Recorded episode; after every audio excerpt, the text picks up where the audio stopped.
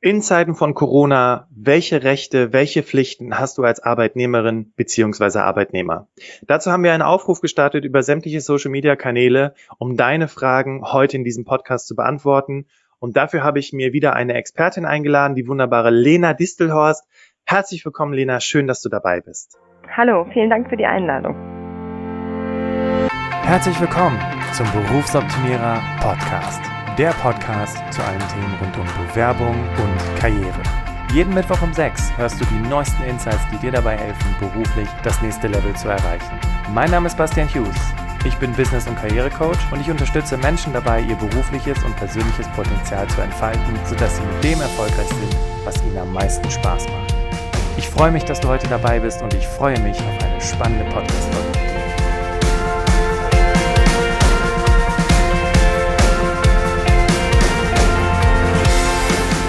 Ja, Lena, bevor wir, bevor wir einsteigen in die verschiedenen Fragen, und ich habe es wirklich ein bisschen geklustert, damit wir, ich sag mal so, vier grobe Bereiche haben, vielleicht einfach ein bisschen was zu deiner Person. Ähm, warum, warum bist du Anwältin geworden und warum kannst du heute über dieses Thema so gut sprechen? Magst du da uns mal so einen kleinen Einblick geben, bitte? Klar, gerne. Also heute so gut darüber sprechen kann ich, einfach weil ich Fachanwältin für Arbeitsrecht bin. Seit ähm, sieben Jahren bin ich insgesamt Anwältin und habe mich dann eben auf das Thema Arbeitsrecht spezialisiert. Das ist so ein bisschen Zufall gewesen, aber es hat mich dann nach und nach mehr gepackt, weil einfach ganz viel Themen zu Menschen, zu Persönlichkeiten etc. reinspielen. Also es ist jetzt nicht nur immer die böse Kündigung, sondern es ist eben auch ganz viel Kommunikation, Psychologie, die da ähm, wichtig sind im Arbeitsverhältnis. Und das finde ich einfach interessant, diese Bereiche zusammen mit dem rechtlichen und da auch einfach den rechtlichen Rahmen abstecken zu können und Mandanten zu beraten. Das ist so das, was mir Freude bereitet. Und gerade eben auch so jüngere Themen wie New Work, Arbeit 4.0 etc. Das, ähm, genau, mache ich so und bereitet mir Freude. Ja, du hattest gerade gesagt, es sind so psychologische, äh, äh sehr, sehr stark kommunikative Themen. Äh, mit was für Fragen kommen denn die Mandanten zu dir? Also häufig sind es natürlich Fragen, wo man sich nicht so gut versteht im Arbeitsverhältnis. Also sei es, man hat irgendwie eine, eine Differenz über ein bestimmtes Thema, was zum Beispiel ähm, anhand des Arbeitsvertrages beurteilt werden kann oder natürlich ganz klassische Fragen auch zu Kündigungen, also ähm, was mache ich, wenn ich, wenn mir gekündigt wurde, welche Rechte habe ich dann, wie kann ich gegen eine Kündigung vorgehen? Oder eben auf Arbeitgeberseite ähm, wenn mir ein Fehlverhalten des, Mann, äh, des Mitarbeiters aufgefallen ist, wie kann ich damit umgehen, was sind sinnvolle Maßnahmen, vielleicht auch das Arbeitsverhältnis wieder zu kitten. Also man ist da sowohl rechtlicher Berater als auch teilweise einfach ähm, ja, Gesprächspartner, um zu schauen, wie, ähm, wie kann man das Arbeitsverhältnis ähm, fortführen beziehungsweise gestalten. Und ansonsten alle Fragen, die man sich im Prinzip vorstellen kann, die mit dem Arbeitsrecht zu tun haben. Zum Beispiel habe ich ein Recht auf Homeoffice, muss ich meinen Mitarbeitern Homeoffice gewähren auf der anderen Seite. Also mhm. es ist sehr bunt und vielfältig. Super. Also du hattest gerade schon kurz angerissen das Thema New Work. Jetzt hast du noch über das Thema Homeoffice gesprochen. Ich glaube, sehr, sehr viele Menschen beschäftigt auch gerade dieses Thema Homeoffice. Darf ich das überhaupt? Ähm, da werden wir ja gleich näher drauf einsteigen. Mm, das heißt aber, du hast quasi, du kennst beide Sichtweisen. Das Thema der heutigen Folge ist ja wirklich Rechte und Pflichten als Arbeitnehmerin beziehungsweise Arbeitnehmer. Und wenn wir von Pflichten sprechen, dann, ne, was kann quasi dein Arbeitgeber von dir verlangen? Und das ist ja super, weil dadurch haben wir wirklich, also dadurch bringst du ja wirklich auch beide Perspektiven mit ähm, die definitiv genau. für die Hörerinnen und Hörer super interessant sein könnten. Ja, klasse. Auch nochmal für dich, liebe Hörerinnen, liebe Hörer, wir machen es wirklich heute so. Wir haben uns eine Stunde Zeit genommen, um alle deine Fragen zu beantworten und ähm, wirklich ein bisschen tiefer reinzuschauen, zu gucken, okay, was hast du für Möglichkeiten, wenn jetzt zum Beispiel dein Arbeitgeber Kurzarbeit anordnet, welche, also kann, muss, muss das einfach so umgesetzt werden oder äh, hast du da vielleicht auch eine, eine Frist, ne, wie lange das eben entsprechend dauern kann, bis du dich da umgewöhnt hast und wie schlimm ist das tatsächlich? Das haben wir gestern auch nochmal im Privaten so ein bisschen thematisiert. Also diese ganzen Fragen, die bekommst du heute beantwortet. Dann habe ich das Thema Schutz mit reingenommen ähm, Urlaub und Gehalt und dann hören uns auch viele äh, Mamis und Papis zu. Also auch das Thema, ich arbeite von zu Hause, aber ne, wie kann ich mich, ich kann mich nicht äh, zerreißen, ich muss ja auch arbeiten, aber gleichzeitig mich auch um meine Kinder kümmern. Das heißt, ich kann gerade 40 Stunden gar nicht leisten. Welche Möglichkeiten habe ich da? Also das sind wirklich super spannende Fragen, die wir heute reinbekommen haben. Und äh, Lena, vielleicht steigen wir wirklich erstmal mit dem Thema Schutz ein, weil äh, da haben wir ganz unterschiedliche Fragen von den Menschen bekommen. Angefangen mit der ersten Frage, ähm, wie muss mich denn mein Arbeitgeber vor Corona schützen? Gibt es, gibt es da eine, eine Rechtsgrundlage, wie mein Arbeitgeber mich da jetzt schutz, äh, schützen muss? Jein. Also ähm, erstmal ist der Arbeitgeber verpflichtet, ähm, gegenüber seinen Arbeitnehmern eine gewisse Fürsorge walten zu lassen. Also das ist die sogenannte Fürsorgepflicht des Arbeitgebers. Das heißt, das ist natürlich ziemlich unkonkret, was sich ja. daraus ergeben kann, aber der Arbeitgeber ist ähm, verpflichtet, darauf zu achten, dass seine Mitarbeiter sich nicht infizieren etc. Es gibt jetzt nicht die Pflicht, zum Beispiel ähm, eine Plexiglasscheibe, die wir überall in allen möglichen ähm, Geschäften jetzt sehen, auf anzubringen oder ähm, die Mitarbeiter zwingend mit Schutzmasken zu versorgen. Ah, das ist interessant. Das heißt, das muss ich jetzt als Arbeitgeber nicht machen, dass alle meine Mitarbeiter Atemschutzmasken tragen oder dass eben eine Plexiglasscheibe. Also ich denke zum Beispiel an die Apothekerin. Ich war jetzt gestern, nee, vorgestern war ich in der Apotheke, um so ein paar Sachen zu holen. Und die hatten tatsächlich so eine Plexiglasscheibe vor sich stehen. Das ist also quasi so eine Art, ich sag mal, im eigenen Ermessen des Arbeitgebers. Genau. Also der Arbeitgeber ist verpflichtet, die ähm, Gefahren, die sich für die Sicherheit und Gesundheit für seine Beschäftigten ergeben können, zu beurteilen und eben daraus Maßnahmen entsprechend abzuleiten. Dass das sinnvoll ist, so eine Plexiglasscheibe aufzustellen, das ist eine andere Frage. Und dass er das machen kann, ist absolut, oder dass er das machen sollte, ist sicherlich auch jetzt aus, aus ganz anderen Gründen sinnvoll und ähm, zu begrüßen. Aber es gibt jetzt nicht die eine Maßnahme. Und zum Beispiel gerade in der heutigen Situation, Corona etc., ähm, kann man sich auch immer ganz gut an den, ähm, ja, an den Empfehlungen des Robert-Koch-Instituts zum Beispiel orientieren und schauen, okay, was sagen die, was für ein infektionshygienisches Management kann ich an den Tag legen und ähm, zum Beispiel bei größeren Firmen bietet es sich, sich sicherlich auch an, einen Pandemieplan aufzustellen. Also zum Beispiel, was für Hygienemaßnahmen müssen die Mitarbeiter einhalten, Kommunikationswege, ähm, zum Beispiel, dass keine Meetings mehr in Personen gemacht werden. Solche Dinge sind, ähm, sage ich mal, weiche Maßnahmen, die der Arbeitgeber ähm, übernehmen kann. Okay, verstehe. Und, natürlich. Okay. Ähm, und wie ist das jetzt für mich als Arbeitnehmerin bzw. Arbeitnehmer, wenn ich aber merke, mein Arbeitgeber interessiert das nicht die Bohne? Also der, der hält sich da an nichts, es werden nach wie vor Meetings gehalten und ähm, äh, wir müssen auch alle nach wie vor auf der Arbeit erscheinen. Habe ich da irgendwelche Möglichkeiten? Also ich meine, gut, mein Arbeitgeber verklagen, es sollte immer die letzte Möglichkeit sein, aber was kann ich da machen? Also zum Beispiel eine Möglichkeit wäre, wenn in dem ähm, Betrieb ein Betriebsrat besteht oder Vertrauenspersonen, kann man sich natürlich erstmal an die wenden. Zweite Möglichkeit, immer offen kommunizieren mit dem Arbeitgeber. Und ähm, du hast gerade ganz kurz angesprochen, der Arbeitgeber verlangt, dass wir alle bei der Arbeit erscheinen. Das ist natürlich so ein Punkt. Also grundsätzlich bin ich ja erstmal verpflichtet, als Arbeitnehmer meine Arbeitsleistung zu erbringen. Und ähm, allein die Tatsache, dass jetzt diese Corona-Pandemie äh, besteht oder diese sagen wir mal, Gefahrenlage besteht, führt jetzt nicht dazu, dass ich nicht mehr verpflichtet bin, meine Arbeitsleistung zu erbringen oder im Büro zu erscheinen. Ne, das kommt natürlich auch immer dann so ein bisschen auf den Arbeitsvertrag an und auch absolut darauf, was für eine Tätigkeit ich ausübe. Okay, verstehe. Also das heißt, äh, ähm, du hattest eben noch das Thema Recht auf Homeoffice angerissen. Ähm, ich sag mal in dem Zusammenhang, da hatte ich auch eine Frage aus der Community, ähm, kann mein Arbeitgeber, also ich habe die Möglichkeit im Homeoffice zu arbeiten, aber mein Arbeitgeber sagt, nee, du machst kein Homeoffice, sondern entweder kommst du ins Büro oder ich gebe dir eine andere Aufgabe, du arbeitest beispielsweise in der Produktion. Geht sowas? Hm. Spannende Frage. Ähm, also zuerst gibt es ja, es gibt ja erstmal keinen Anspruch auf Homeoffice ne, seitens des Arbeitnehmers. Das kommt darauf an, wenn das im Arbeitsvertrag geregelt ist, dann kann sich das daraus ergeben. Oder wenn es zum Beispiel eine Betriebsvereinbarung gibt, aus der sich äh, ein Anspruch auf Homeoffice ergibt, dann könnte ich natürlich in dem Moment als Arbeitnehmer sagen, äh, nee, das mache ich nicht, weil Anspruch auf Homeoffice. Das ist aber aktuell in Fällen ähm, kommt es dann wiederum darauf an, ob eine andere Tätigkeit zu, also beziehungsweise es kommt für die Zuweisung einer anderen Tätigkeit auch wieder auf den Arbeitsvertrag an und auf das sogenannte Direktionsrecht des Arbeitgebers, also darauf, was darf der Arbeitgeber mir eigentlich zuweisen. Und wenn dazu keine Regelung im Arbeitsvertrag ist, also eine Regelung dahingehend, dass der Arbeitgeber mir zum Beispiel auch andere gleichwertige Tätigkeiten zuweisen darf, ähm, dann muss man mit den allgemeinen Grundsätzen schauen, ob eine entsprechende ähm, Zuweisung einer anderen Tätigkeit angemessen ist. Und das bedeutet, dass der Arbeitgeber natürlich auch die Interessen des Mitarbeiters ähm, berücksichtigen muss und sicherlich keine minderwertige Tätigkeit, um es mal so auszudrücken, zuweisen kann. Also okay, ich halte es für kritisch, wenn jemand zum Beispiel in eine Bürotätigkeit typischerweise ausübt, dann in der Produktion eingesetzt zu werden. Das halte ich für schwierig. Ähm, es sei denn, es gibt jetzt derartige Ausnahmekonstellationen, zum Beispiel in systemrelevanten Berufen oder sowas. Aber auch das halte ich aktuell für eher unwahrscheinlich.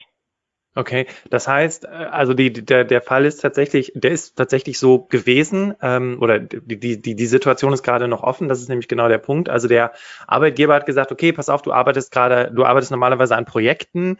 Ähm, aufgrund der Corona-Krise sind diese Projekte aber alle gestoppt. Äh, aber die Produktion muss natürlich weiterlaufen, deswegen ähm, kannst du dann äh, bitte in der Produktion mithelfen. Ähm, das ist im Prinzip das, was du, wenn ich dich richtig verstanden habe, sagst. Eben, das ist ja, das könnte man ja quasi als eine minderwertige Aufgabe mh, hm, auslegen und dann könnte ich sagen, nee, sorry, mache ich nicht und dann sollte das auch, weiß ich nicht, habe ich dann da Möglichkeiten? Also das ist ja immer so der Punkt. Dann bin ich jetzt, bin ich jetzt hänge ich jetzt so ein bisschen am Fliegenfänger als Arbeitnehmerin beziehungsweise Arbeitnehmer oder muss ich das jetzt einfach so hinnehmen? Naja, abgesehen vom rechtlichen mal, also ja, ich würde sagen, man muss das in dem Fall dann wahrscheinlich nicht hinnehmen, wenn das tatsächlich eine minderwertige Tätigkeit ist. Allerdings sollte man sich als Arbeitnehmer natürlich auch überlegen, es handelt sich jetzt um eine Ausnahmesituation, was ist die Folge, wenn ich jetzt nicht weiter arbeite. Ne? Also ich kann natürlich mich auch nicht hinsetzen und sagen, ich arbeite einfach aus Prinzip jetzt gar nicht und habe Urlaub ja. zum Beispiel. Es sei denn, ich habe natürlich Urlaub, ne? Dann ist ja. es ein, andere, ein anderer Punkt. Also von daher meine ich, dass gerade aufgrund der Ausnahmesituation immer das Gespräch gesucht werden sollte und es vielleicht in dem Fall dann auch sinnvoll sein könnte, mit dem Arbeitgeber zu vereinbaren, dass man befristet eben da aushilft. Ah, aber das ist ein sehr, sehr guter Hinweis, den du gerade gegeben hast, Lena, nämlich das Thema, äh, es konkret zu machen, es zu befristen beispielsweise, ne, damit und auch nur mhm. vielleicht und vielleicht auch einzugrenzen, ne, aufgrund der aktuellen Situation befristet bis sowas in der Richtung. Genau, da habe ich eben, also ganz viele hm, Arbeitgeber und Arbeitnehmer wollen jetzt ja im Homeoffice tätig sein oder ganz viele Arbeitgeber sagen auch, okay, ihr dürft von zu Hause aus arbeiten, also mobil arbeiten und auch da bin ich eben der Meinung, dass man da für beide Parteien Sicherheit schaffen sollte und eben sagen sollte, okay, wir machen das jetzt eben wegen dieser Ausnahmesituation und danach schauen wir mal. Man kann es ja zum Beispiel auch alles als eine Testphase erstmal sehen, ne? Dass man jetzt gezwungen ist, mal bestimmte Dinge auszuprobieren als Arbeitgeber und auch als Arbeitnehmer und danach zu sagen, okay, das war jetzt für die Ausnahmesituation und jetzt ist wieder mehr oder weniger Normalität eingetreten. Jetzt schauen wir mal, wie man damit weiter umgeht. Okay, super. Ja gut, okay. Ich habe noch eine Frage von Alena äh, zum Thema Schutz. Und zwar sagt Alena, kann mein Arbeitgeber auch weiterhin verlangen, dass ich zur Arbeit oder zu Terminen erscheine, wenn ich auf öffentliche Verkehrsmittel angewiesen bin und ich mich somit auf dem Arbeitsweg einem höheren Gesundheitsrisiko ein, äh, aussetze? Hm, also ich würde darauf mal antworten, grundsätzlich ja. Es ist natürlich die Frage, also Alena sagt jetzt, ähm, dass sie sich einem höheren Gesundheitsrisiko aussetzt stellt sich die Frage, was bedeutet das eigentlich? Also grundsätzlich ist der Arbeitnehmer verpflichtet, bei der Arbeit zu erscheinen, denn er trägt das sogenannte Wegerisiko und kann nicht einfach zu Hause bleiben und dadurch seine Arbeitsleistung verweigern. Okay. Ähm, möglicherweise steht ihm allerdings dann Leistungsverweigerungsrecht zu, wenn ähm, eben eine objektiv erhebliche persönliche Gefahr für Gesundheit und Leben auftreten könnte. Also das muss schon über das allgemeine Ansteckungsrisiko hinausgehen und muss eben dann sich gegebenenfalls auch verwirklichen. Ich meine, dass das in der aktuellen Situation noch nicht angenommen werden kann und ähm, meine auch da wieder, dass man mit dem Arbeitgeber offen kommunizieren sollte, denn andernfalls hat man als Arbeitnehmer eben auch einfach das Risiko, wenn man nicht bei der Arbeit erscheint und einem das Leistungsverweigerungs nicht, Leistungsverweigerungsrecht nicht zusteht, dass man mit einer Abmahnung und gegebenenfalls im Worst Case einer Kündigung rechnen muss. Okay, ja, aber das ist auch gut zu wissen, weil vielleicht kann ich ja auch da irgendwie eine Alternative mit meinem Arbeitgeber finden. Vielleicht kann man, na gut, ist jetzt auch wieder doof, ne, irgendwelche Fahrgemeinschaften bilden, aber ähm, ja, wenn man wenn man alle Sitze mit Plexiglaskästen abriegelt vielleicht. Ja. ja, und ähm, ja, aber was ich mir halt auch gerade in dem Zusammenhang überlege, ist, ähm, gut, ich bin auf öffentliche Verkehrsmittel angewiesen, das funktioniert nicht. Ähm, also der Punkt ist, was, was du ja damit eigentlich sagen möchtest, wenn ich dich richtig verstanden habe, ist, ich bin auf öffentliche Verkehrsmittel angewiesen, weil ich habe kein Auto. Ähm, und mit dem Fahrrad zu fahren ist auch viel zu weit, weil dann sitze ich, keine Ahnung, zwei Stunden auf dem Fahrrad beispielsweise. Das mhm. bedeutet mhm. trotzdem, unterm Strich, äh, ich muss irgendwie zur Arbeit kommen. Dazu bin mhm. ich verpflichtet. Okay. Ja. Erstmal schon. Und also mal als Beispiel aus meiner eigenen, ähm, aus meinem eigenen Leben aktuell, meine Schwester, die hat auch einen relativ weiten Arbeitsweg und ihre Arbeitgeberin hat sie gebeten, sich ein Auto zu leihen. Die hat sich jetzt von der Freundin ein Auto geliehen und fährt mit dem Auto, einfach um diese Gesundheitsgefahren der, der vielen Menschen am Bahnhof und in den Zügen ähm, zu vermeiden. Okay, super. Finde ich, äh, okay, ist auch eine, eine gute Antwort auf jeden Fall, weil das zeigt ja auf jeden Fall, dass das natürlich nicht zieht als Argument. Und ähm, das fand ich gerade ganz gut, als du sagst, naja, du hast ja die Pflicht als, und wir sprechen über Rechte und Pflichten, du hast ja als Pflicht, als Arbeitnehmerin beziehungsweise Arbeitnehmer, äh, irgendwie zur Arbeit zu kommen. Und egal wie. Und wenn du halt Freunde fragst oder Familie fragst, ob du das Auto irgendwie geliehen haben kannst oder so, ähm, dann ist es eben das zum Beispiel, ne, dass du irgendwie gucken musst, wie es halt funktioniert. Genau, und auch da in der aktuellen Situation immer mein, mein Tipp oder meine Empfehlung, dass man mit dem Arbeitgeber spricht. Ja. Denn ja. beide Parteien müssen jetzt in dieser Ausnahmesituation absolut auch ein bisschen die eigenen Interessen vielleicht zurückstellen und nicht darauf beharren, sondern versuchen, einen sinnvollen Kompromiss zu erzielen, wie man das ähm, für alle Beteiligten ja gesundheitsunschädlich, aber gleichzeitig eben auch ja unternehmens ähm, im, im Sinne des Unternehmens fortführen kann. Okay. Ja, ich meine, das passt auch ganz gut, was du gerade sagst, zu einer Umfrage, die äh, die Stellenbörse Monster, ich glaube, gestern oder vor, vorgestern veröffentlicht hat, ähm, dass nicht nur die Arbeitnehmer total verunsichert sind, sondern auch die Arbeitgeber, ne? Und die auch gerade gucken, was gibt's für Möglichkeiten. Man muss das Ganze ja auch ein bisschen unternehmerisch betrachten. Ne? Ich kann ja jetzt nicht, weiß ich nicht, 155.000 Laptops kaufen und alle mit Laptops ausrüsten, weil auch nicht alle mhm. irgendwie einen Heimarbeitsjob haben. Also da muss ich auch abwägen tatsächlich. Und ähm, es ist also für alle, gerade wie du gerade sagst, auf der einen Seite ist es für alle irgendwie schwierig, eine Entscheidung zu treffen und gleichzeitig ist es auch einfach eine Situation, auf die man aktuell auch nicht vorbereitet war. Ne? Nicht jedes Unternehmen hat einen Pandemieplan zu Hause liegen. Äh, äh in den ja, genau. Ja. Und ich meine, die, die ähm, Regierung hat da jetzt viele Maßnahmen auf den Weg gebracht, das, zum Beispiel das Sozialschutzpaket, es werden Erleichterungen geschaffen, aber gerade bei den Mandanten, die mich anrufen, ist eben auch das Thema zum Beispiel Kurzarbeit, dass ganz viele sagen, ich habe damit noch nie zu tun gehabt. Ich weiß nicht, was ich mit meinen Mitarbeitern machen soll. Und es geht gar nicht darum, dass, glaube ich, die Arbeitgeber irgendwem was Böses wollen. Ne? Aber wie du sagst, man muss eben auch auf die wirtschaftlichen Interessen achten. Und irgendjemand muss ja nun auch ähm, die Gehälter bezahlen. Ja, richtig. Lena, als hätten wir es einstudiert, das war eine super Überleitung. Lass uns jetzt direkt über das Thema Kurzarbeit sprechen. Sehr gut. Sehr gut, sehr gut. ähm, und zwar äh, kam jetzt eben die, die Frage von Markus, ähm, wie kurzfristig kann denn ein Arbeitgeber Kurzarbeit überhaupt anordnen? Gute Frage. Also zuerst braucht er erstmal ähm, eine vertragliche Grundlage oder eine Rechtsgrundlage, um das einzuführen, Kurzarbeit. Das heißt, er braucht erstmal eine Regelung, zum Beispiel in einer Betriebsvereinbarung, in einem Tarifvertrag oder eben in einem Arbeitsvertrag ich habe jetzt gelernt, also ich muss zu, zugeben, bei der letzten Wirtschaftskrise, wo Kurzarbeit mal ein Thema war, da hatte ich noch nicht mal erstes Staatsexamen, also von daher kann ich da jetzt nicht aus einem großen Erfahrungsschatz ähm, plaudern. Aber tatsächlich ist es so, dass die wenigsten Arbeitsverträge eine Regelung zur Einführung von Kurzarbeit enthalten, jedenfalls in unserem Mandantenkreis. Das heißt, der Arbeitgeber muss ohnehin erstmal mit dem Arbeitnehmer eine ähm, Einigung darüber treffen, dass Kurzarbeit eingeführt wird. Und das heißt, so super kurzfristig geht es jetzt auch nicht. Es gibt aber auch keine festgesetzte Schrift, äh, Frist. Es steht jetzt nirgendwo ah. im Gesetz, okay, man muss eine Woche vorher das ankündigen oder sowas. Aber man braucht eben das Einverständnis des Arbeitnehmers. Und das ist natürlich dann ähm, eher so ein bisschen eine praktische Frage. Ja, aber jetzt und da wieder, ne? Die Damen und Herren, die jetzt zuhören, sagen, okay, alles klar, es braucht also die, das Einverständnis des Arbeitnehmers. Was ist, wenn ich mich weigere? Welche, welche Risiken habe ich denn dann, wenn ich mich weigere? Naja, zum einen ist dann erstmal die Frage, ähm, gut, dann, dann behalte ich, also die Kurzarbeit bedeutet ja, dass die Arbeitszeit herabgesetzt wird und das Gehalt entsprechend herabgesetzt wird.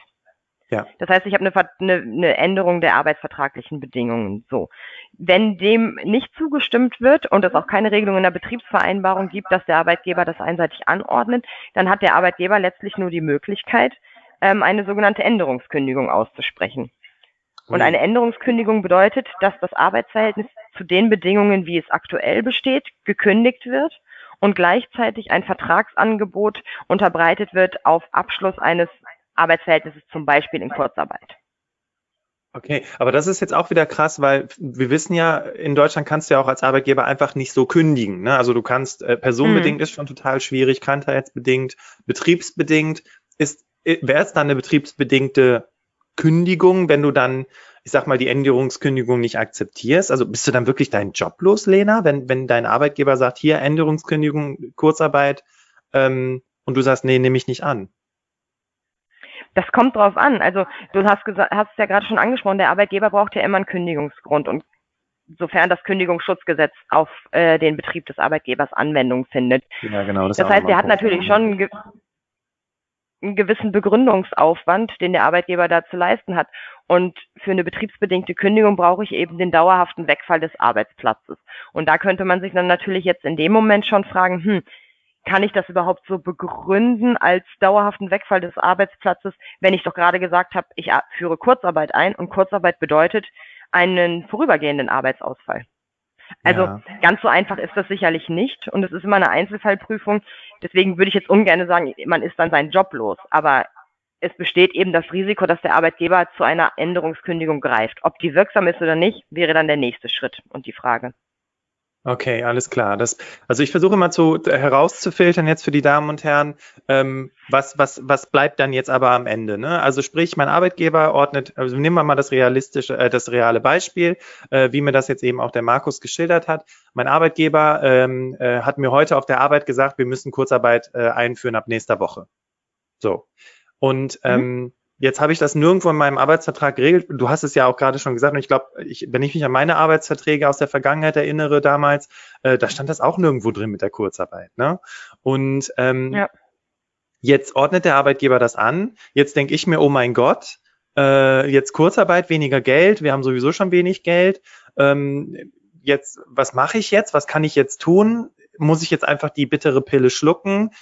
Jetzt habe ich gerade verstanden, eigentlich musst du es nicht, weil du musst es akzeptieren, aber gleichzeitig, wenn du es nicht akzeptierst, könnte dein Arbeitgeber dir eine Änderungskündigung ausstellen. Also quasi ist auch ein riesen Rattenschwanz, hängt auch hinten dran. Ja. Ähm, kann man denn vielleicht sagen, dass die Kurzarbeit bef also befristet sein muss? Also muss da vielleicht drinstehen, ja, ich schicke dich in Kurzarbeit äh, für die nächsten drei Monate oder sowas? Muss da so ein, Ende, äh, so ein Enddatum drinstehen? Vielleicht. Würde ich in jedem Fall machen. Ähm, auch wieder da ähm, aus ja aus beiderlei Interessen heraus. Also das Hintergrund dieser Kurzarbeit ist ja, dass der Arbeitgeber über das Kurzarbeitergeld ähm, eine gewisse gewisse finanzielle Unterstützung bekommt, um es jetzt mal nicht zu klassifizieren. Ne? Also er erhält ja dann von der Bundesagentur für Arbeit sogenanntes Kurzarbeitergeld. Und das ja. ist ohnehin nur befristet auf zwölf Monate.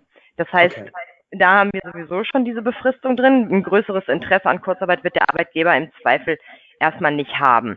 So. Und auch da jetzt aus der aktuellen Beratungspraxis ist es so, dass wir meistens bis Ende des Jahres oder dass die Mandanten meistens bis Ende des Jahres das erstmal vereinbart haben, aber in der Änderungsvereinbarung eben die Möglichkeit aufgenommen haben, dass der Arbeitgeber jederzeit sagen kann, die Kurzarbeit ist beendet. Und das ist ja auch wiederum für alle Parteien von Interesse. Ne?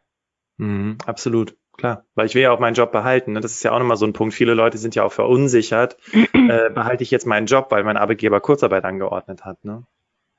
Ja, und genau, das ist auch der Punkt. Also Kurzarbeit dient ja auch erstmal dem Erhalt des Arbeitsplatzes. Aber wir wissen alle nicht, wie es weitergeht. Und es kann ja auch sein, dass der Arbeitgeber derartige finanzielle Probleme hat, dass er sich dann doch zu drastischeren Maßnahmen entscheidet.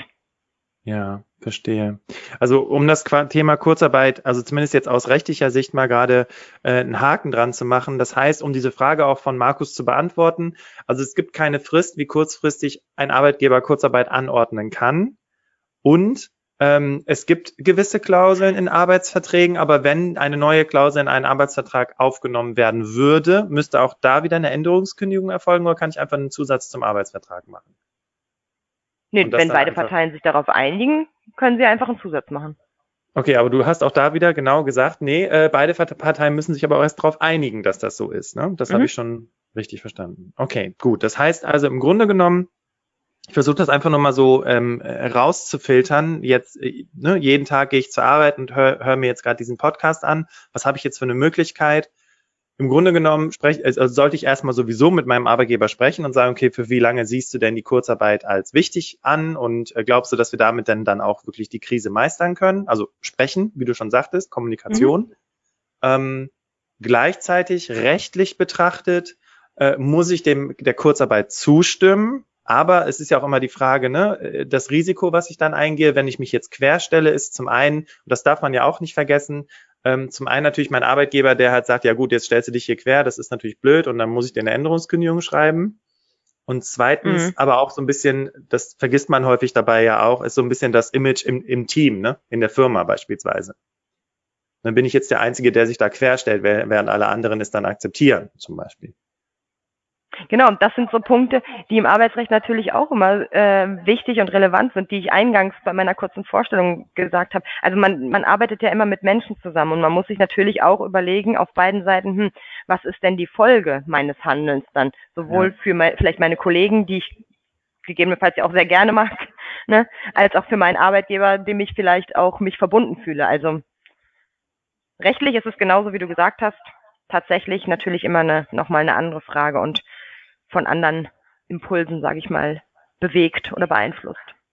Aber also ich möchte jetzt natürlich, ich bin ja jetzt kein Experte drin, aber ist Kurzarbeit wirklich so schlimm? Weil wenn ich, ich habe mich da mal ein bisschen belesen in der Thematik und ich bekomme ja quasi, wenn jetzt, weiß ich nicht, nur 50 Prozent gearbeitet wird, dann bekomme ich ja äh, 50 Prozent meines Gehaltes. Und ähm, wenn ich das richtig verstanden habe, bekomme ich über das Kurzarbeitergeld von der Arbeitsagentur nochmal 60 Prozent meines Ursprungsgehaltes gezahlt. Das heißt, ich habe vielleicht einen marginalen Verlust. Ist das, habe ich das so richtig verstanden? Kann man das so, so sagen? Das kann man einfach gesprochen so sagen. Genau 60 Prozent beziehungsweise 67 Prozent bei Kindern. Ähm, was man allerdings berücksichtigen muss, ist, dass viele Betriebe ja Kurzarbeit Null anordnen oder eingeführt haben. Und bei Kurzarbeit Null sind es dann eben nur die 60 Prozent der, der Differenz oder sind es nur, sind es nur die 60 Prozent, das ist eine relativ komplizierte Berechnung, äh, wo man eben dann ja doch erhebliche Einbußen hat. Ne? Ja, okay, nee, dann ist das was anderes. Das heißt, ach so, Kurzarbeit null bedeutet wirklich, ich kriege eigentlich im Prinzip das, wie wenn ich arbeitslos wäre, mehr oder weniger. Ja, genau. Ah. Das kann man so einfach sagen. Gut, Weil es wird ja nicht gearbeitet, ne? Ja. Mm. Ah, okay, es wird nicht, ah, okay. Aber wenn er, okay, und äh, die, wenn er jetzt aber sagt, Kurzarbeit heißt nicht, du arbeitest nicht, sondern Kurzarbeit heißt, äh, du arbeitest einfach nur die Hälfte, dann wäre das aber eigentlich tatsächlich wieder eine faire Lösung, die man irgendwie finden könnte. So? Genau, also der Arbeitgeber ist ja erstmal für die, für die Arbeitszeit, die man erbringt, verpflichtet, das Entgelt zu zahlen. Richtig. Okay, prima. Okay, dann ähm, haben wir, glaube ich, das Thema Kurzarbeit jetzt erstmal so in der Tiefe beantwortet. Dann würde ich gerne noch eine Sache zum Thema Kündigung sagen. Dann sind wir auch so mit den arbeitsvertraglichen Sachen dazu erstmal durch. Nämlich ähm, einmal gibt es jetzt in Zeiten von Kurzarbeit gesonderte Kündigungsfristen seitens Arbeitnehmer oder Arbeitgeber? Nein. Okay, ist alles gleich. Also es gelten Genau, es gelten die ganz normalen Regelungen, je nachdem, ob man eben eine vertragliche Kündigungsfrist hat oder die gesetzlichen Kündigungsfristen Anwendung finden oder gegebenenfalls auch Tarifvertrag oder ähm, aus einer Betriebsvereinbarung, aber eigentlich gibt es da keine Besonderheiten, nein. Okay, dann haben wir damit die Frage von der Conny auch beantwortet. Super, dann können wir das Thema nämlich abschließen, weil jetzt geht es um das Thema Urlaub und Gehalt, weil viele Leute sagen natürlich auch, boah, jetzt ist hier wird eine Quarantäne angeordnet. Ähm, das heißt, ich kann nicht arbeiten, ne? ich darf nicht zur Arbeit kommen. Ähm, und hier ist zum Beispiel eine Frage, äh, gut, die Person wollte nicht genannt werden. Ähm, habe ich einen Anspruch auf Gehalt beziehungsweise meinen Urlaub, wenn ich unter Quarantäne stehe? Hm, das kommt darauf an. Also was bedeutet Quarantäne in dem Fall? bedeutet das tatsächlich Arbeitsunfähigkeit, also Erkrankung an dem Virus? Äh, Dann nee, wäre es so. Also gut, können wir jetzt hier nicht erkennen, aber gut, machen wir mal beides. Okay, machen wir mal beides. Einmal Krankheit und einmal ich stehe unter Quarantäne, weil, weiß ich nicht, meine Partnerin unter Quarantäne steht oder so. Okay. Das heißt, ich kann ja dann aber eigentlich noch arbeiten, ne? Genau, richtig. Gut, also wenn ich vom, aus dem Homeoffice aus arbeiten kann, würde ich jetzt erstmal sagen, wäre das ganz normale Erbringung der Arbeitsleistung. Das heißt, ich bekomme dann natürlich auch regulär mein Gehalt jetzt unterstellt. Es gibt keine Kurzarbeit oder sonst irgendwelche Besonderheiten. Ne? Okay. Wenn ich mhm. aber und in, wenn ich aber in Quarantäne bin, die behördlich angeordnet ist, dann gibt es einen, die Möglichkeit eines sogenannten Entschädigungsanspruchs. Wenn ich also nicht mehr meine Tätig meiner Tätigkeit nicht nachkommen kann, einem sogenannten Tätigkeitsverbot unterliege, gibt es eine Regelung im Infektionsschutzgesetz, das ist der Paragraph 56. Und zwar ähm, besteht danach die Möglichkeit, äh, Entschädigung für den Verdienstausfall zu erhalten, wenn ich aufgrund einer behördlichen Maßnahme äh, einen Verdienstausfall erleide. Ah, okay. so, und das läuft in der Regel so ab, dass der Arbeitgeber erstmal für die Dauer von sechs Wochen, wie auch bei einer Arbeitsunfähigkeit, das Entgelt fortzahlt, ab der siebten Woche in Höhe des Krankengeldes und ähm, hat dann wiederum einen Erstattungsanspruch gegenüber dem Gesundheitsamt oder der zuständigen Behörde. Okay.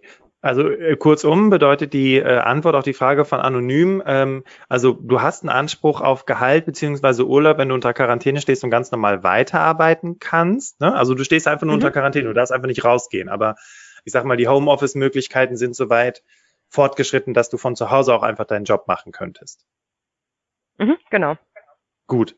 Und ähm, jetzt noch zwei Szenarien. Szenario Nummer eins ist, ähm, ich kann nicht arbeiten, wie du sagtest, das mit dem Infektionsschutzgesetz, wenn ich das richtig verstanden habe, bedeutet also im Umkehrschluss, äh, ich bin einfach krank und äh, dann habe ich ja ganz normal, dann greifen ja die ganz normalen Sachen wie mit äh, sechs Wochen, äh, genau, Zeit der Arbeitgeber, danach zahlt die Krankenversicherung. Ähm, genau. Das heißt, ich krieg auf jeden Fall mein Geld, würde ich jetzt mal mhm. so sagen. Okay, und jetzt nehmen wir noch Szenario Nummer drei. Ich kann nicht von zu Hause aus arbeiten, weil ich vielleicht in einem Job arbeite, wo ich auf der Arbeit sein muss oder unterwegs für die Arbeit sein muss. Was, wie ist es dann? Naja, das wäre genau auch äh, gegebenenfalls dann, also es kommt auch da wieder auf den Arbeitsvertrag an. Ähm, mhm. Und zwar gibt es im BGB den Paragraphen 616 und der besagt, dass der Arbeitnehmer nicht dadurch seines Entgeltanspruchs verlustig wird, wenn er durch, ähm, wenn er an der Erbringung der Arbeitsleistung aus persönlichen Gründen gehindert wird. Das, ob das erstens, also den Paragraphen kann man im Arbeitsvertrag ausschließen. Das müsste man mhm. zunächst mal gucken. Dann geben sich daraus wieder andere Risiken für den Arbeitnehmer. Und man müsste dann natürlich auch überhaupt gucken, ob ein sogenannter, also ob dieser Entgeltanspruch wirklich besteht. Also ob die Voraussetzungen erfüllt sind. Das ist immer eine Frage des Einzelfalls. Okay. Und ansonsten gibt es auch da wieder gegebenenfalls die Möglichkeit, eben einen Entschädigungsanspruch der, äh, gegenüber den Behörden geltend zu machen, der dann so laufen würde, wie gerade schon mal kurz erwähnt, dass der Arbeitgeber erstmal sechs Wochen das Entgelt vorzahlt, ab der siebten in Höhe des Krankengeldes und entsprechend einen Erstattungsanspruch gegenüber der Behörde geltend macht.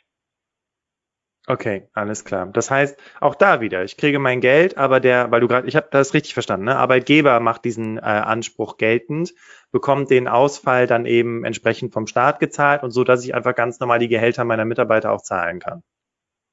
Genau. Ja, und dann haben wir hier noch eine Frage von Christina und zwar Kurzarbeit und Urlaubsanspruch. Wird der vor Kurzarbeit genehmigte Urlaub auch nur nach Kurzarbeit gezahlt oder nach vollem Gehalt? Also ich verstehe das jetzt so nach Kurzarbeit, also nach dem Kurzarbeitergeld, was man erhält. Ne? Also Frage Urlaubsentgelt in voller Höhe, ja oder nein. Mhm. Ähm, also ganz grundsätzlich regeln sich, richten sich die ähm, Ansprüche den Urlaub betreffend nach dem Bundesurlaubsgesetz. Und da gibt es den Paragraphen 11, der bestimmt, dass sich das Urlaubsentgelt nach dem Durchschnittsverdienst der letzten 13 Wochen vor Antritt des Urlaubs bemisst. So. Und in diesem Paragraphen 11 gibt es dann noch einen Absatz 1 und einen Satz 3 und dort wiederum ist geregelt, dass Verdienstkürzungen infolge von Kurzarbeit dabei außer Betracht bleiben. Das wiederum heißt also, dass es ähm, da auf die Kurzarbeit erstmal nicht ankommt. Jetzt okay. müsste man aber zwei Szenarien unterscheiden, die wir gerade auch schon mal hatten. Und zwar erstens das Szenario Kurzarbeit null. wo also gar nicht gearbeitet wird. Und zweitens Kurzarbeit bei teilweiser Reduzierung. Denn bei der Kurzarbeit null arbeitet der Arbeitnehmer ja nicht mehr. Mhm. Das heißt, er kann natürlich auch nicht nochmal von der Arbeit durch Urlaub befreit werden. Das heißt, ich kann ja gar keinen Urlaub nehmen, wenn ich nicht arbeite. Ja, ne? okay. Urlaub ist im Prinzip ja ein Freistellungsanspruch von der Arbeit. Ja. Ähm, die Folge ist, der Arbeitgeber schuldet kein Urlaubsentgelt. Und der Arbeitnehmer erhält auch nur das Kurzarbeitergeld. Aber der Arbeitnehmer hat gegebenenfalls einen Ersatzanspruch auf Urlaub. Ah. Weil er kann ja eigentlich den Urlaub gar nicht nehmen in der Zeit, ne? Wenn er, wenn Kurzarbeit null angeordnet ist. Das muss man sich aber alles im Einzelfall ein, angucken. Ähm, Bei einer teilweisen heißt, Reduzierung, ja? Äh, nee, Entschuldigung, ähm, nee, machen wir weiter. Hm? Bei einer teilweisen ähm, Reduzierung? Ähm, und genau, bei einer teilweisen, teilweisen Reduzierung der Arbeitszeit aufgrund von Kurzarbeit kann ja grundsätzlich noch Urlaub gewährt werden. Wenn ich fünf Stunden am Tag arbeite, kann natürlich Urlaub noch in Höhe von fünf Stunden am Tag, beispielsweise jetzt mal ganz einfach gesprochen, ne, gewährt werden. Das heißt, ähm, das Urlaubsentgelt wird für die Zeit auch so in der Höhe gezahlt, in der in der wegen des Urlaubs eine Freistellung von der Arbeit erfolgt ist. Also wenn ich fünf Stunden arbeite in Höhe von fünf Stunden und für die weitere Zeit, das wären ja dann in der Regel drei Stunden, würde Kurzarbeitergeld bezahlt. Das war jetzt alles ein bisschen kompliziert. bei, ja. bei Kurzarbeit null, um es nochmal zusammenzufassen, kann kein Urlaub gewährt werden. Das heißt, es erfolgt auch nur eine Zahlung des Kurzarbeitergeldes, aber gegebenenfalls ein ähm, Ersatzanspruch auf Urlaub des Arbeitnehmers gegenüber dem Arbeitgeber. Und bei teilweiser Reduzierung der Arbeitszeit ist der Urlaub noch möglich. Urlaubsentgelt wird für die Zeit gezahlt, ähm, in der der Urlaubs, die Urlaubsgewährung erfolgt, für die weitere Zeit Kurzarbeitergeld. Okay, okay. Verstanden, alles klar. Das heißt also, ähm, was du gerade sagtest mit dem Teil, äh, mit, sagen wir mal, wir haben Kurzarbeitergeld null und du hast ja dann keinen Urlaubsanspruch. Das bedeutet, weil du es gerade sagtest mit dem Nachholen, ich könnte also quasi, weil ich habe ja pro Monat eine Anzahl an Tage Urlaubsanspruch. Das entfällt ja bei Kurzarbeitergeld null und das könnte ich dann quasi auf den nächsten Monat quasi nachholen. Habe ich das so richtig verstanden? Also wenn dann keine Kurzarbeit mehr ist, meine ich jetzt. Ja, also könnte ich dann nachholen. Einfach gesprochen, ja, müsste man aber im Einzelfall auf jeden Fall sich nochmal anschauen. Also möchte jetzt nicht dem Arbeitnehmer sagen, dass das auf jeden Fall geht, aber vom Grundsatz her ist das richtig zusammengefasst, ja. Okay. Und ähm, ich, ich meine, das ist jetzt in Zeiten von Corona eigentlich Blödsinn, aber ähm, wie ist das, wenn ich äh, nee, warte mal. Ich überlege gerade mit dem Urlaub gebucht, weißt du? Wenn du Urlaub gebucht hast, aber gut, du hast ja eh, das äh, interessiert den Arbeitgeber nicht, wenn du Urlaub gebucht hast. Nee, gut, Richtig. dann streichen wir das auch noch kurz raus. Warte. Das kommt dann ja auf die Stornierungsbedingungen an, ne? Ja, ja, Oder genau. Sowas. Passt schon. Okay, super. Dann ähm, habe ich jetzt hier tatsächlich noch ein paar Fragen von Beate und ich glaube, die Fragen von Beate, äh, die beschäftigen auch äh, eine ganze Menge Mamis und Papis da draußen, nämlich durch die Kita-Schließungen und das äh, äh, Kontaktverbot bin ich ja gezwungen, mein Kind zu Hause zu betreuen. Das heißt, ich kann keine 100 Prozent arbeiten, weil ich muss mich ja um die Kinder kümmern. Ähm, und klar, es gibt alleinerziehende Eltern, bei denen ist es, glaube ich, super klar, dass die irgendwie ja ihre 24 Stunden am Tag aufteilen müssen. Ähm, und da gibt es natürlich aber auch Paare, aber auch da ist die Konstellation nicht ganz so einfach. Was sind denn dann meine Rechte als Elternteil? Also, es gibt, um das vielleicht erstmal zu sagen, ähm, ja dieses Sozialschutzpaket von der Bundesregierung, was jetzt auf den Weg gebracht wurde, wonach ähm, erwerbstätige Sorgeberechtigte von Kindern, die ähm, unter zwölf sind oder Kinder mit Behinderung, äh, auch Verdienstausfälle geltend machen können nach dem Infektionsschutzgesetz. Dafür wird eine Gesetzesänderung in das Infektionsschutzgesetz aufgenommen, die ähm, bis Ende des Jahres befristet sein soll. Allerdings kann man keine Entschädigung zum Beispiel verlangen für Zeiten von Schulferien. Also zum Beispiel in Niedersachsen sind jetzt, glaube ich, schon die Schulferien angefangen. Das heißt, da ergibt sich im Prinzip nichts anderes, als wenn sowieso die Schule zum Beispiel geschlossen wäre. So, oh. bei Kita und ähm, Kontaktverbot ist es wiederum so, dass der Arbeitnehmer in erster Linie natürlich dazu verpflichtet ist, sich zu bemühen und alle ähm, ihm zumutbaren Anstrengungen zu unternehmen, um die Kinderbetreuung anderweitig sicherzustellen. Denn auch da gilt, ich bin ja erstmal selber dafür verantwortlich, ähm, meine Kinder zu betreuen. Wenn ich ja. nicht 100 Prozent arbeiten kann, weil die Kitas geschlossen sind, sollte man vielleicht auch nochmal darüber nachdenken, mit dem Arbeitgeber zu, re zu reden, zum Beispiel, ob man befristet weniger arbeiten kann, wenn ohnehin gerade nicht so viel zu tun ist, oder ob man Urlaub nehmen könnte für die Zeit oder oder. Also. Mhm. Okay, weil damit sind wir tatsächlich auch schon bei der nächsten Frage, die damit einhergeht, nämlich der Arbeitgeber hat mir angeboten ähm, oder darf der, ich, ich lese die Frage mal genauso vor, weil das passt jetzt gerade sehr gut rein, darf der Arbeitgeber mich dann dazu zwingen, meinen Resturlaub zu nehmen? Thema Zwangsurlaub. Hm, erstmal grundsätzlich nein. Es sei denn, es gibt irgendwelche besonderen Regelungen im Tarifvertrag oder Arbeitsvertrag, aber das halte ich für eher ausgeschlossen. Der Arbeitgeber, also Resturlaub meint natürlich Urlaub aus dem letzten Jahr, ne? Ja, der also ich, Arbeitgeber. Also, äh, das ja? müssen wir, glaube ich, trennen. Ich glaube, bei Thema Wording, ich glaube, Resturlaub, restlichen Urlaub für das Jahr zu nehmen und äh, Resturlaub, ja gut, okay, wir haben März, ja, könnte eigentlich auch ganz gut passen. Ähm, können wir beide Szenarien uns mal anschauen? Also einmal, ich habe noch Urlaub aus dem letzten Jahr, aber ich habe noch restliche Urlaubstage für das ganze Jahr übrig, weil wir ja gerade Anfang des Jahres haben. Also er darf, der, der Arbeitgeber darf einen erstmal nicht zwingen, Urlaub zu nehmen. Zwangsurlaub okay. gibt es so im, im Normalfall erstmal nicht. Allerdings okay. ist ähm, zum Beispiel der Abbau von Resturlaub, also Urlaub aus dem letzten Jahr, Voraussetzung für Kurzarbeitergeld. Das heißt, wenn ich Kurzarbeit ähm, anordne, dann müssen erst ähm, Urlaubs Urlaubsansprüche des Arbeitnehmers ähm, gewährt worden sein, sofern noch Resturlaub besteht. Hinsichtlich des bestehenden Urlaubs ist dem nicht so. Also die Antwort lautet im Grundsatz nein. Es kommt aber da auch immer auf die spezielle Konstellation an, ähm, ob Kurzarbeit angeordnet wurde, ob sonstige Vereinbarungen getroffen wurden. Ähm, aber Zwangsurlaub gibt es so erstmal nicht, würde ich sagen.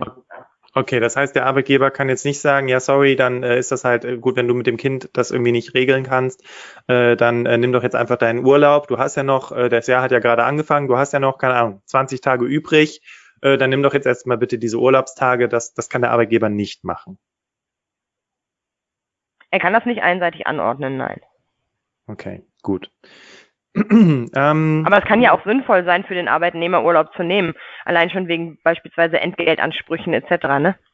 Ja, okay. Das Weil heißt, wenn der Arbeitnehmer einfach grundlos, in Anführungsstrichen grundlos, also für, sagen wir mal, die, die rechtlichen Voraussetzungen grundlos die Arbeit verweigert, dann hat er da natürlich auch wieder das Problem, was wir eingangs schon mal besprochen haben, mit dem Weg zur Arbeit das ist ja letztlich vergleichbar. Ich kann ja nicht einfach hingehen und sagen, ich arbeite jetzt nicht, weil ich mein Kind betreuen muss.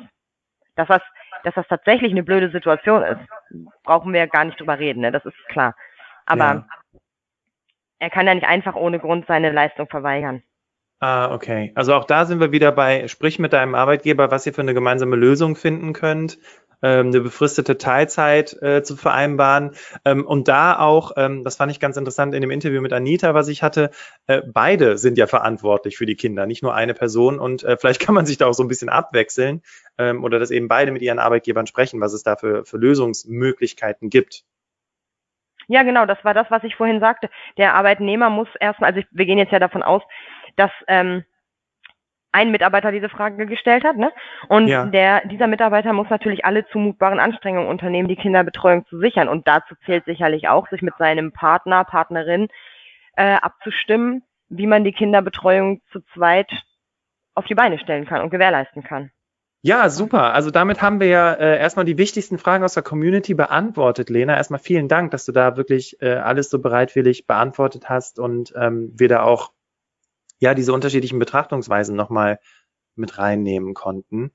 Ähm, hast du vielleicht, äh, weil wir jetzt zum, äh, bei den Fragen sind wir jetzt am Ende, aber vielleicht noch so zwei, drei Tipps, die du den Arbeitnehmerinnen und Arbeitnehmern mitgeben möchtest, jetzt in der aktuellen Situation, ähm, die du vielleicht auch deinen Mandanten gibst, wenn die sich bei dir melden in so in, in der aktuellen Lage?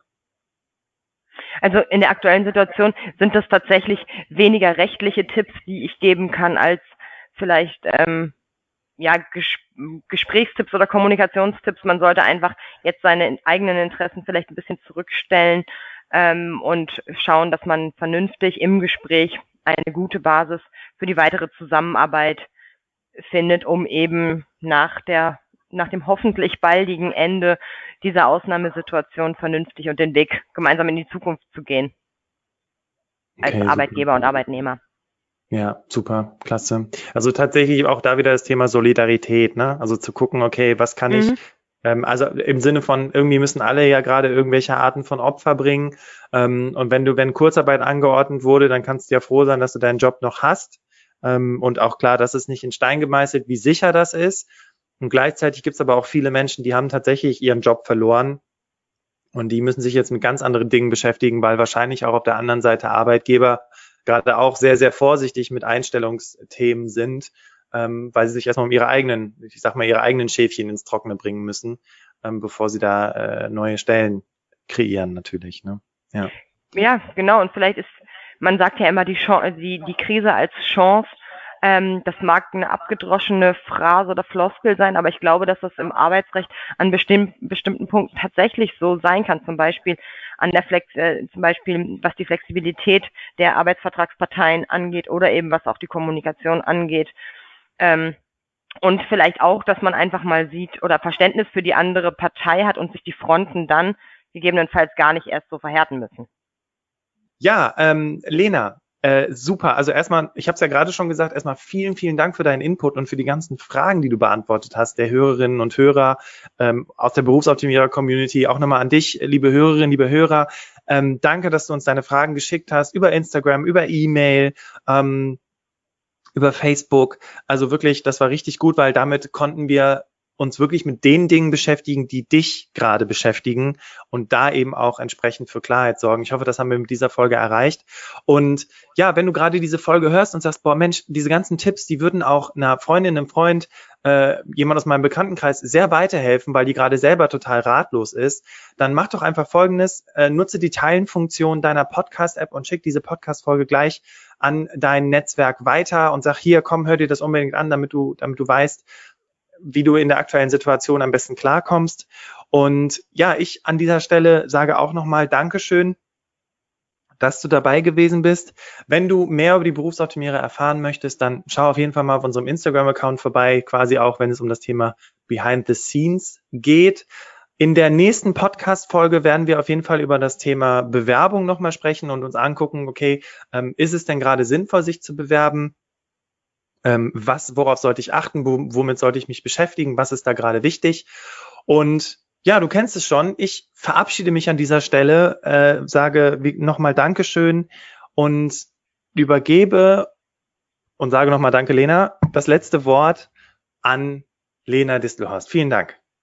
Ja, vielen Dank auch nochmal für die Möglichkeit, euch hier mit Rat äh, und Antworten, sage ich mal, ähm, zur Seite stehen zu können. Es hat mir viel Spaß gemacht und ich hoffe, ich konnte einen ganz guten Input geben, der auch nicht zu anwaltlich war und genau hoffe, alle Fragen beantworten, dass ich alle Fragen beantworten konnte und wünsche euch auf jeden Fall alles Gute, viel Kraft und nicht zu viele Unsicherheiten im Arbeitsrecht oder im Arbeitsverhältnis und dass alle gesund und munter durch diese Zeit kommen. Dankeschön.